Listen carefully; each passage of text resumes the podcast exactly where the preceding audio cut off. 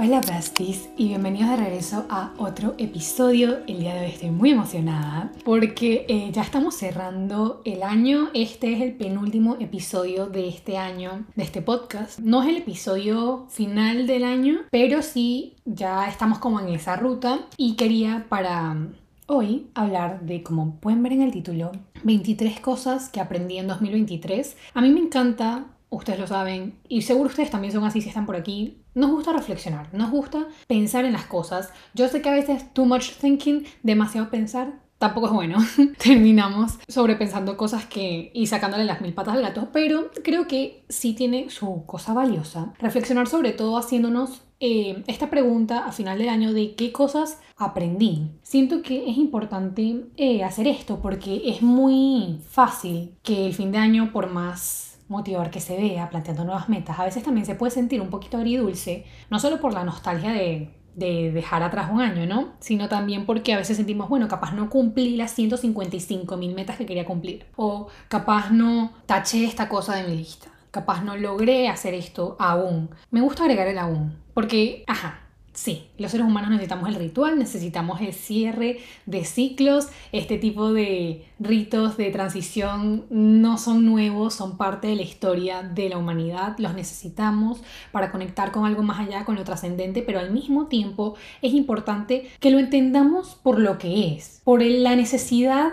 de encontrarnos con nuestro principio, con entender que hay un principio y que hay un fin, que no digo que no es importante cumplir metas, pero que no hay que desmotivarnos por no tachar esas metas o por no cumplir exactamente al pie de la letra las cosas, porque a fin de cuentas esas metas no tienen una fecha de vencimiento. Si es una meta importante para ti, como por ejemplo que tú quieres incorporar tal hábito, si no lo incorporaste al 100% este año, no pasa nada, lo intentamos el año siguiente, no tiene esa fecha de vencimiento. Entonces yo creo que es importante tener esa perspectiva y por eso quería hacer hoy este episodio, porque sí, muchas veces no estamos exactamente donde pensábamos que íbamos a estar, pero eso no quiere decir que es una cuestión mala, eso no quiere decir que no estamos en el camino donde necesitamos estar. Muchas veces, y se los digo frecuentemente, no obtenemos exactamente las cosas que queremos, pero estamos y terminamos estando donde necesitamos. Entonces, entonces por eso hoy quise hacer esta dinámica de jugar un poquito con los números, 23 cosas en 2023, y compartir con ustedes algunas de las enseñanzas que yo siento que he aprendido durante este tiempo y honestamente no solo durante este año. Creo que aquí se construyen un montón de capas de lo que he aprendido a lo largo de mis 22 años, pero concluyendo este año, pues creo que las puedo poner de esta manera, ¿no? Se las puedo plantear de esta forma. Me encantaría que si están en YouTube me dejen en los comentarios qué cosas sienten que han aprendido este año. Si están en Spotify lo pueden dejar en la cajita que les voy a dejar por allá y si no también me lo pueden escribir siempre. Pero saben que me encanta mantener la conversación fluida. Así que bueno, voy a empezar con las 23 cosas que aprendí en 2023. La primera cosa que anoté por esta lista es que aprendí que no puedes amar a alguien hasta que te amen de regreso que no es tu deber convencer a, las personas de que eres suficiente como para quedarse, porque no tiene que ver con tu valor. Al principio puede sonar un poco triste, que ay Valeria, qué triste. Pero una vez que haces las paces con esto, te vas a dar cuenta de que no tiene que ver con tu valor. De que si una persona no te ama de regreso o si una persona no decide quedarse en tu vida, no tiene que ver con que tú valgas poco. Tiene que ver con que las cosas a veces no se alinean entre las personas, no estamos en la misma página, pues a veces no hay reciprocidad y no tiene que ver contigo, ¿ok? Y esto aplica para amistades, aplica para familias, aplica para las relaciones amorosas. No puedes amar a alguien hasta que te amen de regreso. No es como que mientras más lo amo, mientras más hago cosas por esta persona, mientras más estoy ahí guindada del brazo de esa persona, más me puede amar y más lo convenzo de que se quede. Si tienes que convencer a una persona de que se quede, no voy a decir que el 100% de las veces, pero lo más probable es que no sea tu persona. Si una persona no ve el valor que tú tienes, no es tu trabajo convencerlos. La segunda cosa que aprendí, y esto no va a ser sorpresa, es que la música sana, que no hay nada nada como el confort de encontrar en las letras de alguien que ni te conoce las palabras que definen exactamente cómo te sientes. O sea, esto no es nada nuevo para mí, yo siempre he amado la música, siempre me ha encantado escuchar música, soy fangirl desde One Direction, tal vez desde antes, pero a lo que me refiero con esto es que me he dado cuenta este año, tal vez más que nunca, que hay un poder enorme cuando te sientes solo en sentirte entendido por alguien que capaz ni te conoce y probablemente no escribió esta canción por ti, la escribió por ellos, pero hay algo de conexión en saber que no eres el único que está atravesando esas cosas. Hay algo de validación, creo que esa es la palabra. Te sientes muy validado cuando te das cuenta de que que no estás, no decir que estás loca, pero yo a veces siento como que, ¿por qué me estoy sintiendo así? Y cuando ves que alguien lo pone en palabras, te hace sentir validado, te hace sentir, ok, soy humano, está bien sentirme así. Lo tercero que aprendí es que es importante responder los mensajes contestar las llamadas, proponer el plan. Si quieres amigas que lean, capaz tú tienes que leer y sacar la conversación de los libros que estás leyendo. Si tú quieres amigas que hagan planes de salir a tomar chocolate, capaz tú eres la que tienes que proponer el plan de ir a tomar chocolate, ¿ok? ¿Y por qué digo esto? Porque a mí a veces me daba, todavía me da, o sea, no sé, tal vez si ustedes han pasado esto, lo entiendan.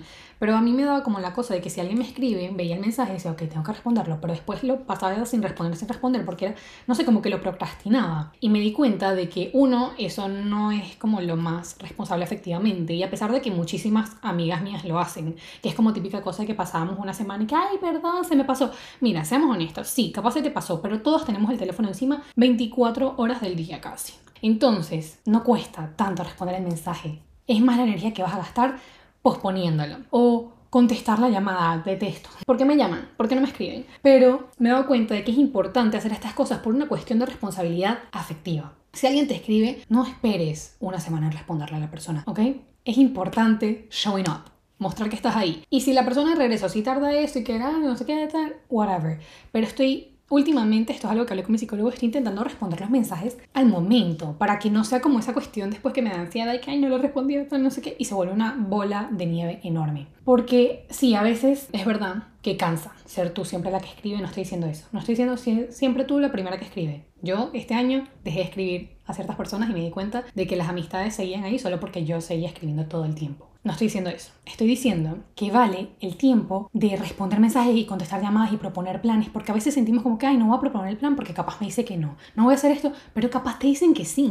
Y capaz la persona también está, no sé, esperando que tú le respondas o no sé, siento que es importante tener este nivel de responsabilidad afectiva y sobre todo ser el tipo de amiga con las que tú quieres rodearte.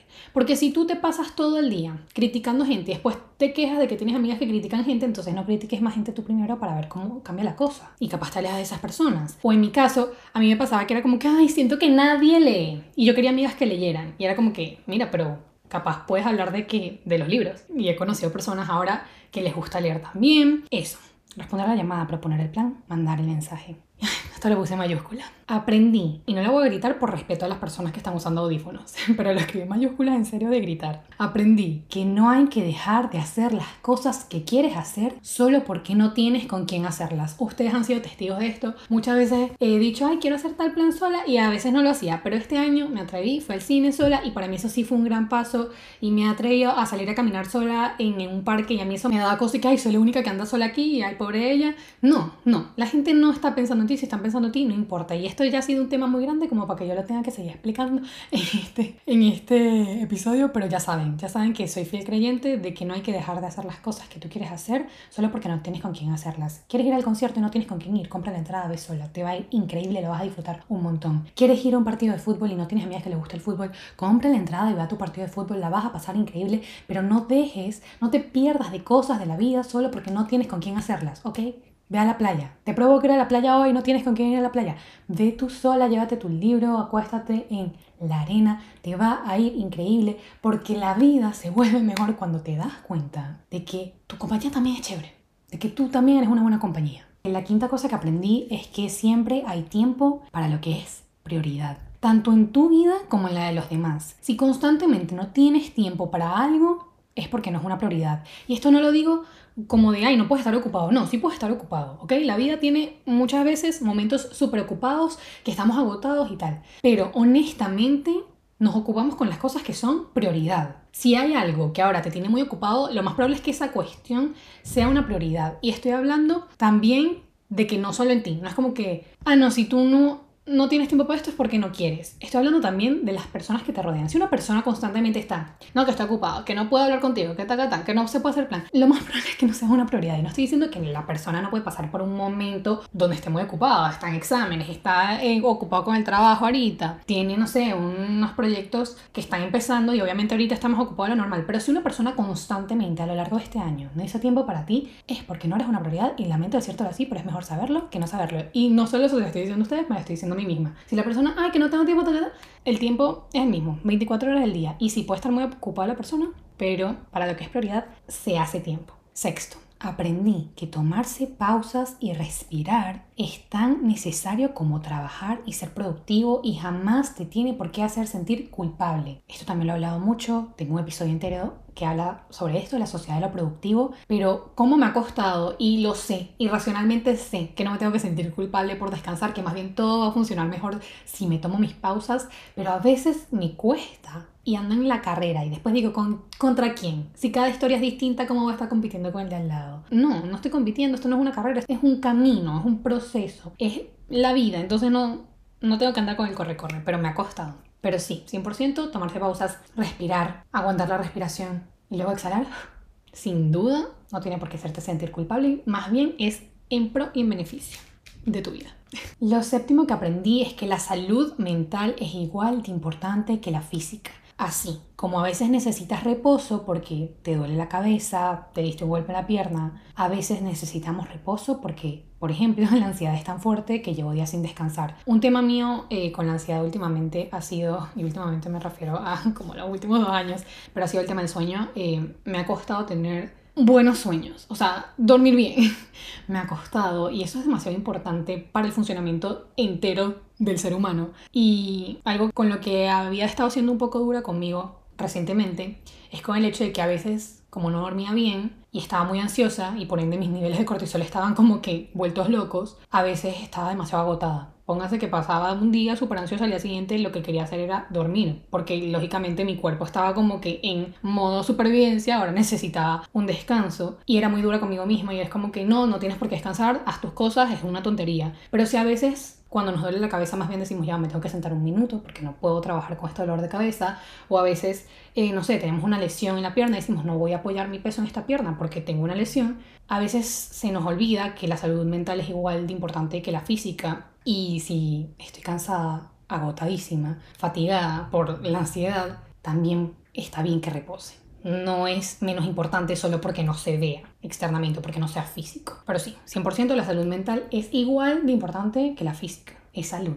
Punto. No importa que la gente no la vea, que piense que te la inventaste, no te la inventaste. Octavo, aprendí que el cacao puede ser tu nuevo bestie para sentirte más feliz. O sea, es impactante. No voy a decir, cómprense chocolates todos los días, aunque si quieren no hay problema, pero eh, me he dado cuenta de que es impactante lo bien que te hace sentir el chocolate. Lo noveno, la mayor parte de cómo te sientes tiene que ver con las pequeñas cosas que haces, los pasos chiquitos, no importa qué tan pequeños, siguen siendo pasos. Se darán cuenta y esto es algo que yo tenía como que recuperar. Últimamente yo también lo he tenido que concientizar un poco más porque es impactante lo mucho que las cosas chiquitas influencian cómo nos vamos sintiendo a lo largo del día y por ende a lo largo de nuestra vida. Y a veces las tomamos tan por sentado. O sea, se nos olvida que capaz salir hoy a caminar 10 minutos y que te pegue el sol te va a sentir mejor. Y son 10 minutos y decimos, no, pero como son 10 minutos no cuenta. Pero los pasos chiquitos, no importa qué tan chiquitos siguen siendo pasos y te darás cuenta, porque yo me he dado cuenta, que la mayor parte de cómo me siento tiene que ver con las pequeñas decisiones y hábitos que voy tomando a lo largo del día. ¿Quiere decir que si una cosa te sale mal, entonces, ay, ya, desastre todo? No. Quiere decir que no tomemos por sentado nuestros pequeños esfuerzos, nuestros pequeños avances, ¿ok?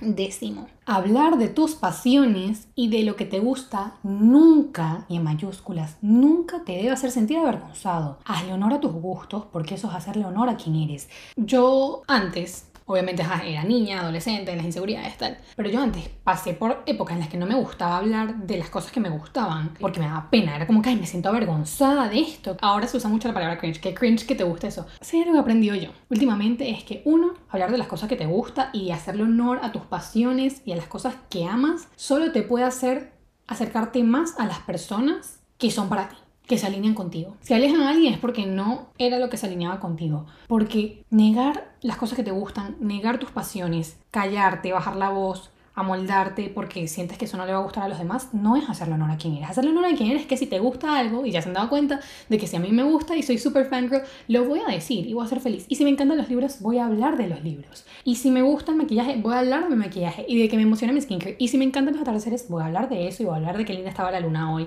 Y voy a hablar de las estrellas, a pesar de que aquí en Madrid no se ven tanto. Porque hablar de las cosas que te gusta y de lo que amas es hacerle honor a quien eres. Porque a fin de cuentas es parte de ti. Entonces, Nunca te debe hacer sentir avergonzado las cosas que te gustan. 11. Aprendí que no tienes que seguir queriendo las cosas que siempre habías querido solo porque ya invertiste tiempo en ello. Probablemente eso era esencial para conocerte, pero no tienes que ser idéntica a lo que siempre ha sido esto. Bueno, tengo un montón de episodios hablando de esto, ya lo saben, pero sí es algo que aprendí este año. Eh, me di cuenta de que no me tengo que sentir mal por no cumplir con las expectativas que tenía antes, porque las cosas que quería antes no son las cosas que quiero hoy. Y a veces sentía como que, ay, tal vez no le estoy haciendo honor a la Valeria del pasado, porque la Valeria del pasado quiere esas cosas que yo ya no quiero. Pero yo creo que si pudiese sentarme a hablar con la Valeria del pasado, lo único que ella querría no es que lograra eso, es que lograra lo que yo quiero y lo que yo quiero hoy está bien que sea distinto, porque vamos cambiando y vamos creciendo. En el punto número 12, aprendí que hay que tocar la puerta. Escribir las palabras que te da miedo escribir, que no te pongas tú los límites, no te cierres tú las puertas. Esto lo escuché, lo he escuchado en varias cosas, me han salido varios TikToks de esto. Me encanta porque a veces el límite no los ponemos nosotros. A veces el no no lo decimos nosotros porque ni nos queremos arriesgar a preguntar, ni nos queremos arriesgar a tocar la puerta. Pero qué importante es que tú toques la puerta, que hagas la pregunta, que escribas las cosas que te da miedo escribir, que hables de las cosas que te da miedo hablar y que si se cierran las puertas que no sea porque tú te las cerraste, que sea porque no se alineó. Que sea porque, ajá, no se alineó, no era para ti, se te cerró la puerta, pero no porque tú decidiste sin siquiera intentar lo que no, que no se iba a dar. En el punto número 13 aprendí que ser dura conmigo misma jamás me va a dar mejores resultados. Que si tengo que sacrificar mi paz mental no es algo que estoy dispuesta a pagar. No sé si es por el perfeccionismo que he ido trabajando, sí, por estas expectativas tan altas que uno a veces se pone de sí mismo, esta necesidad de ser perfecto, que es una necesidad falsa, nadie necesita ser perfecto. Me he dado cuenta de que a lo largo de mi vida he sido demasiado dura conmigo misma y que ser dura conmigo misma no es, porque a veces yo asociaba como que, ay, como fui súper exigente con esto, me fue bien en esto. Me he dado cuenta que no, que no tiene que ver con eso. Ni estudiando, ni en mi vida, ni en las relaciones, ser duro contigo mismo no te va a traer mejores resultados porque hay una diferencia entre tener disciplina, ser trabajador, organizarte, invertir tu tiempo. Hay una diferencia entre esas cosas y ser duro contigo mismo. Porque ser duro contigo mismo más bien te puede quitar las ganas de hacer las cosas que querías hacer. Le puede quitar tal vez lo que disfrutabas de algo que te gustaba hacer. Y no digo como que, ay, bueno, ahora sí, satanizar, tú eres muy mala contigo. No, digo que me he dado cuenta con el tiempo que la compasión más bien me hace funcionar mejor. Que a veces decimos, no, bueno, cueste lo que cueste, pero es que si cuesta tu paz no vale la pena. Si cuesta tu paz mental, no es, no hay cosa que valga más que eso. Vivir a partir de la compasión con uno mismo más bien te puede ayudar a fluir mejor en las cosas. Bueno, que fuiste dura contigo hoy pasa nada, porque desde la compasión significa perdonar eso también. En el punto número 14 aprendí que si pasas toda la vida buscando el momento perfecto, se te puede ir la vida. Hay gente haciendo las cosas que tú quieres hacer que están menos preparadas que tú y lo hacen porque se lo creen. No tiene no tengo mucho más que añadir aquí. En el punto 15 aprendí que es importante usar tu voz, que no te quedes callada, que no creas que no va a ser importante, que no importa si es una conversación difícil de tener o un tema importante pero incómodo, tus opiniones no están para hacer sentir cómodos a otros, están para ser un reflejo honesto de ti. A veces evitamos hablar de tal tema porque, ay, voy a incomodar a Pepito. Tal. Si es un tema importante que tener, usted lo habla, con respeto, claramente, pero no te quedes callada porque vas a hacer incomodar a tal, no. No, ya, listo, se acabó eso. Yo a veces en, en mi familia me ha pasado que hablaban como de temas medio polémicos que no puedo hablar porque a veces me quedaba callada o a veces hacían un comentario, eso ya no pasa porque he puesto mis límites, pero a veces hacían un comentario sobre mí, sobre mi vida, sobre mi físico, que a mí no me gustaba y no estoy hablando de mi mamá, mi papá y mi hermano, ¿no? Mucho amor hacia ellos. Hablo de la familia extendida. Hacían ese tipo de comentarios y uno se quedaba callado. Por no incomodar, por no romper la paz no me importa, no me importa, no te vas a quedar callada, vas a decirlo. Y si las personas se incomodan porque tú pusiste un límite, pues que se incomoden que se queden incómodos, porque ¿por qué te tienen que hacer incómodos a ti? Aparte haciendo daño, tú no estás haciendo daño poniendo un límite. No, no te quedes callado, no creas que lo que tú tienes para decir no va a ser importante, tu voz está para ser utilizada, tus opiniones están porque ocupan y merecen ocupar un lugar en el mundo. Y no están ahí, ajá, sí, a veces validamos a los demás, no estoy diciendo, ay, sé una mean girl, no, a veces validamos a los demás con nuestras palabras, nuestra voz puede ser utilizada para estas cosas, pero creo que sobre todo creciendo como mujeres, a veces se nos ha hecho sentir como que, que te da partes para un lado Apártate para un lado,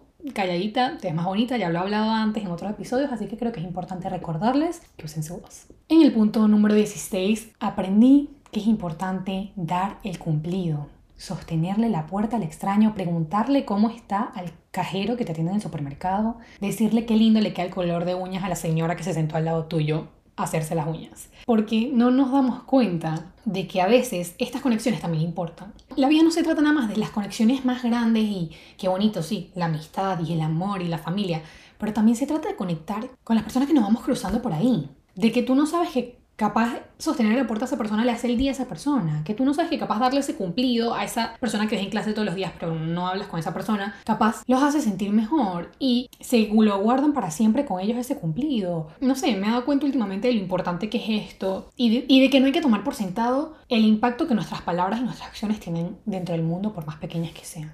En el puesto 17, esto no es un ranking, lo anoté como se me fueron ocurriendo. en el puesto 17 aprendí que no tengo que correr por la vida, que estoy donde tengo que estar, que incluso logro mejores cosas cuando pienso, no tengo que estar en ningún otro sitio, solo aquí. Esto es algo que he usado un poco como mantra, que me lo he repetido últimamente y de hecho me había olvidado.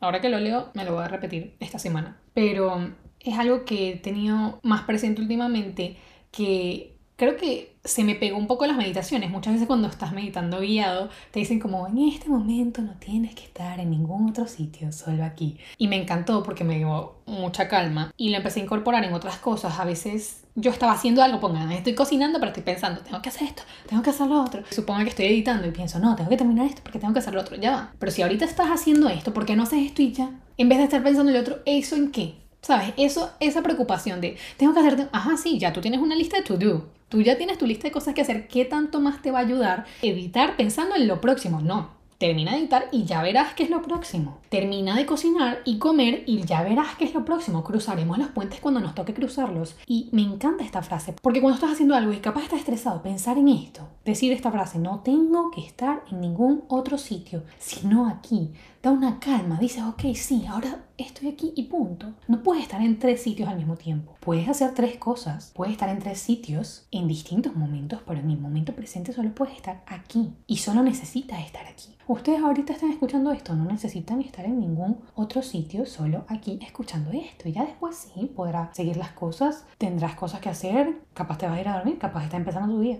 Pero en este momento solo necesitas estar aquí. Y así con todo. En el número 18 aprendí que te puedes enfocar en todo lo que no ha salido como has querido. Puede ser muy tentador caer en el puesto de la víctima. Pero también hay que recordar que hay atardeceres y música y millones de libros y cafés y extraños que sonríen en la calle y aunque yo por ejemplo ame pasar tiempo dentro de mi casa, este año me di cuenta de la importancia de vivir la vida fuera de esa puerta. En distintos momentos de este año, que he tenido momentos que la verdad no han sido nada fáciles, sobre todo psicológicamente hablando, en mi mente era muy fácil y todavía es fácil, o sea es tentador caer en el rol de la víctima, de pobre yo, y qué difícil me sale todo y por qué esto no me salió como quería. Yo pensé que esto me iba a salir así no me terminó saliendo bien. Y está bien, como yo les digo, validar tus emociones, está bien sentirte triste, molesto, etc.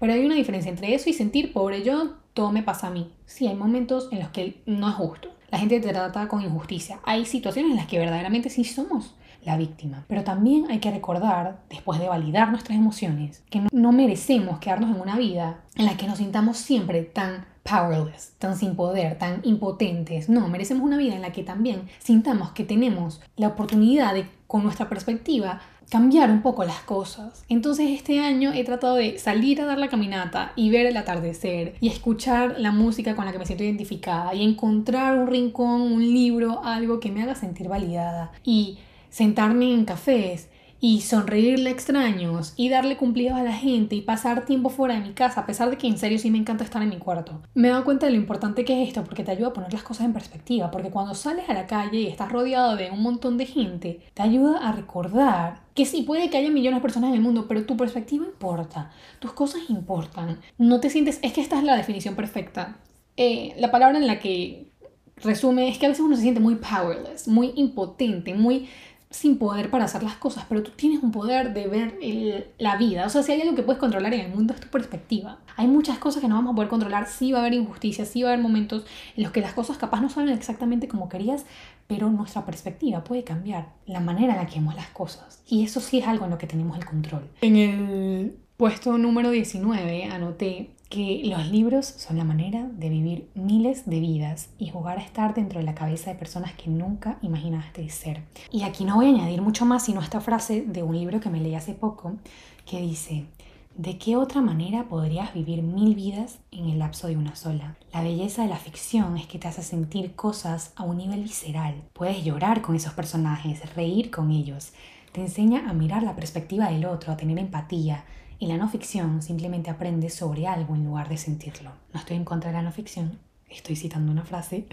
Este es del libro The Right Move de Lee Stonford y lo llevo citando dos episodios seguidos. Es increíble, es increíble perderte dentro de esas palabras y si no leen, les invito a que agarren un libro este año que va a empezar, que le den un chance. Que le den un chance. Yo soy fiel creyente que hay un libro para todas las personas en el mundo, mínimo uno. En el puesto número 20 aprendí que las personas van y vienen y muchas veces no tiene que ver contigo. Si te toca la suerte de que alguien se quede más tiempo, celébralo, honra a esa persona. Pero recuerda que al final del día, tú eres la persona de tu vida, la única constante, la que ha estado ahí siempre y siempre vas a estar en tu vida. Y esto obviamente me recuerda a la canción You're on Your Own Kid de Taylor Swift, que necesito leérselas.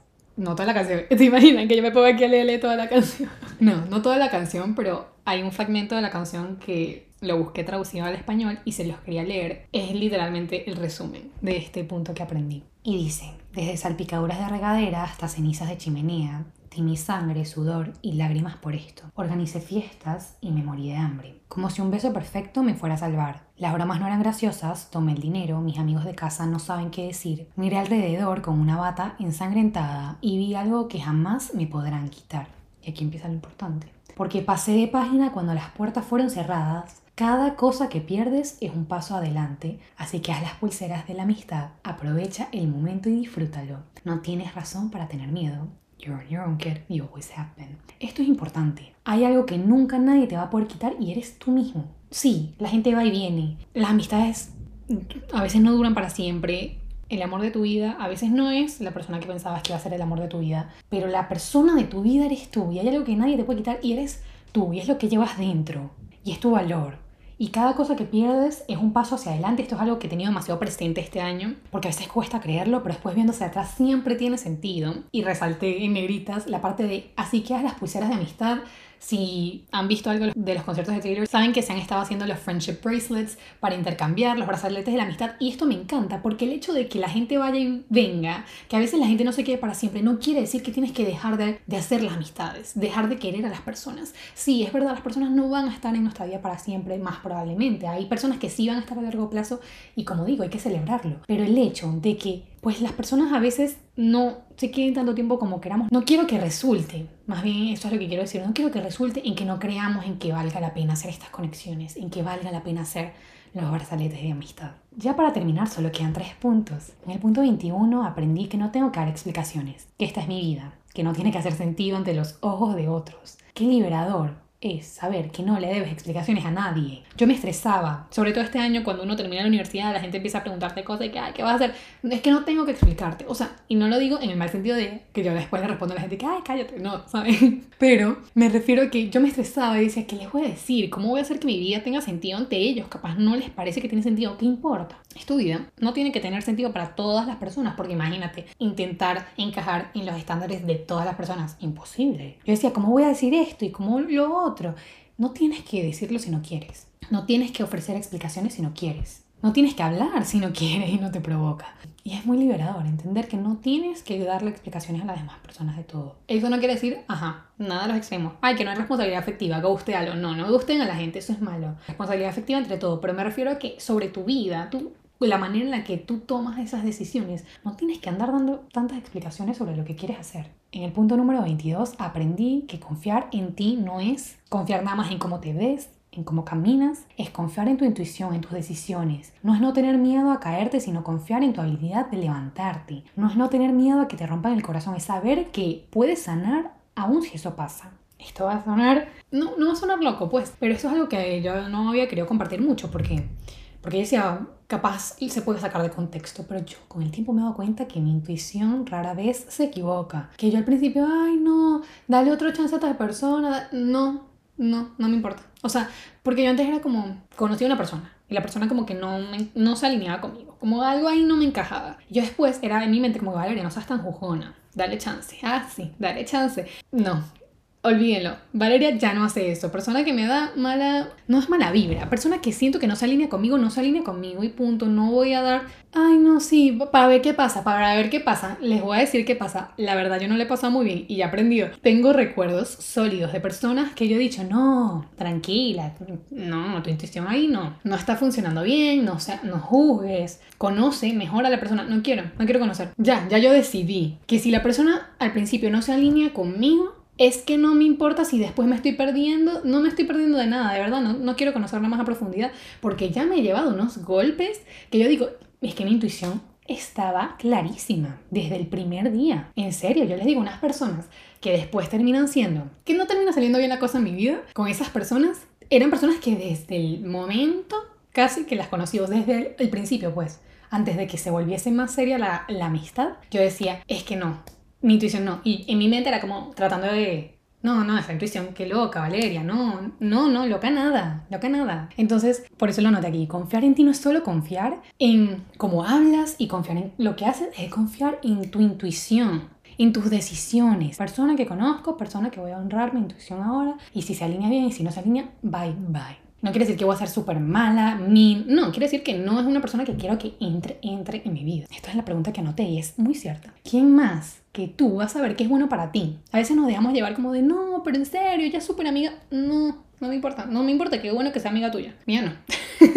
ya, ya, yo de eso me salgo. Lo hablé el otro día con mi psicólogo y me dijo, es verdad, Valeria, tienes razón. Y para terminar, el punto número 20 de 23 cosas que aprendí en 2023 es que por más increíble que es soñar con lo que vas a hacer, que no se te olvide sentarte con quien eres hoy y apreciarla. Preguntarle cosas, porque no la vas a tener así en ningún otro día. No seas tan duro con ella, contigo, porque nunca había estado aquí hoy y lo está descifrando con las herramientas que tiene hoy. Esto me parece muy importante porque sí, obviamente sí, siempre es lindo soñar y pensar en lo increíble que va a ser todo, pero que no se nos olvide apreciar quienes somos hoy y lo lejos que hemos llegado hoy y que probablemente somos al menos algo parecido de lo que alguna vez quisimos ser. Entonces que no se nos olvide apreciar eso y abrazar eso y preguntarnos cosas y abrazo, abrazo fuerte y preguntar cómo nos sentimos hoy y qué soñamos hoy. La versión que tienes hoy de ti no la vas a tener mañana. Entonces es importante también apreciarla hoy y entender que nunca has hecho hoy, nunca has pasado por hoy. Y está bien que a veces no sepas exactamente qué hacer porque nunca has vivido esto antes y lo estás descifrando con las herramientas que tienes hoy. Para concluir, si yo les puedo decir algo, es que yo creo que todos los años nos enseñan cosas. Pero también soy fiel creyente de que depende de nosotros estar abiertos a aprender o a seguir viviendo ciclo tras ciclo hasta que lo aprendamos, porque yo soy de las personas que cree que si no aprendes algo, la vida te va a mostrar distintas lecciones de ese mismo algo hasta que lo aprendas. Yo hoy veo hacia atrás y este año en muchos sentidos no ha sido fácil para mí, he pasado muchas situaciones de soledad, batallas con mi salud mental y aún así me llevo un recuerdo especial porque es un poco loco, como a veces cuando estás muy herido y estás luchando muchas batallas, también surge algo bueno de eso, que es una voz dentro de ti que tiene un hambre enorme por algo crudo y honesto y real. Y si hay algo que he aprendido a hacer este año es a quitarme las capas y a ser auténticamente yo sin que me parezca cringe o vergonzoso, que ame las cosas que amo o que sea como soy. Porque honestamente me he dado cuenta que parte de sanar no es ser lo que fuiste, sino entender que quien eres hoy es alguien que merece sus sueños, que merece amor. ¿Quién eres hoy? Sí, la futura mejor versión, Tal vez increíble, maybe, pero quien eres hoy merece ya esas cosas que tú deseas. Que no tienes que ganártelas, que ya están ahí, que ya tú las mereces. Voy a terminar con la frase que ha sido también importante en estos últimos meses aquí en este podcast, que es de la canción Daylight, eh, de Taylor Swift, obviamente, que dice, You are what you love, que eres lo que amas. Y esto 100% recuérdenlo siempre. Siempre. Si te cuesta amarte, eres lo que amas. Si te da vergüenza amar las cosas que amas, eres lo que amas, no niegues esa parte de ti. Eso ha sido como muy central este año. No me importa ser muy intensa con las cosas que amo, no me importa estar tan apasionada por las cosas que amo, porque ese no es el punto, acaso, de amar cosas. O vamos a amar cosas a media. O vamos a tener pasión por las cosas, pero ay, aunque no se muestre tanto. No. Si algo aprendí este año es que en medio de las batallas, en medio de las heridas, me di cuenta de que surgía algo dentro de mí que tenía ganas de algo genuino, de algo real. Y ese algo vive dentro de ti. Eso fue todo por el episodio de hoy. Yo espero que les haya gustado. Estoy muy, muy emocionada de ver cuáles son las cosas que ustedes han aprendido. Se los pregunté en Instagram también, justo terminé de escribir este episodio y se los pregunté. Y me di cuenta que teníamos varias cosas en común, lo cual es bonito. Me encanta como saber que pues estamos aprendiendo todos en este proceso, pero bueno, si hay algo distinto aquí o si hay algo igual que quieren añadir, pues me encantaría leerlos. Gracias por estar aquí durante este año.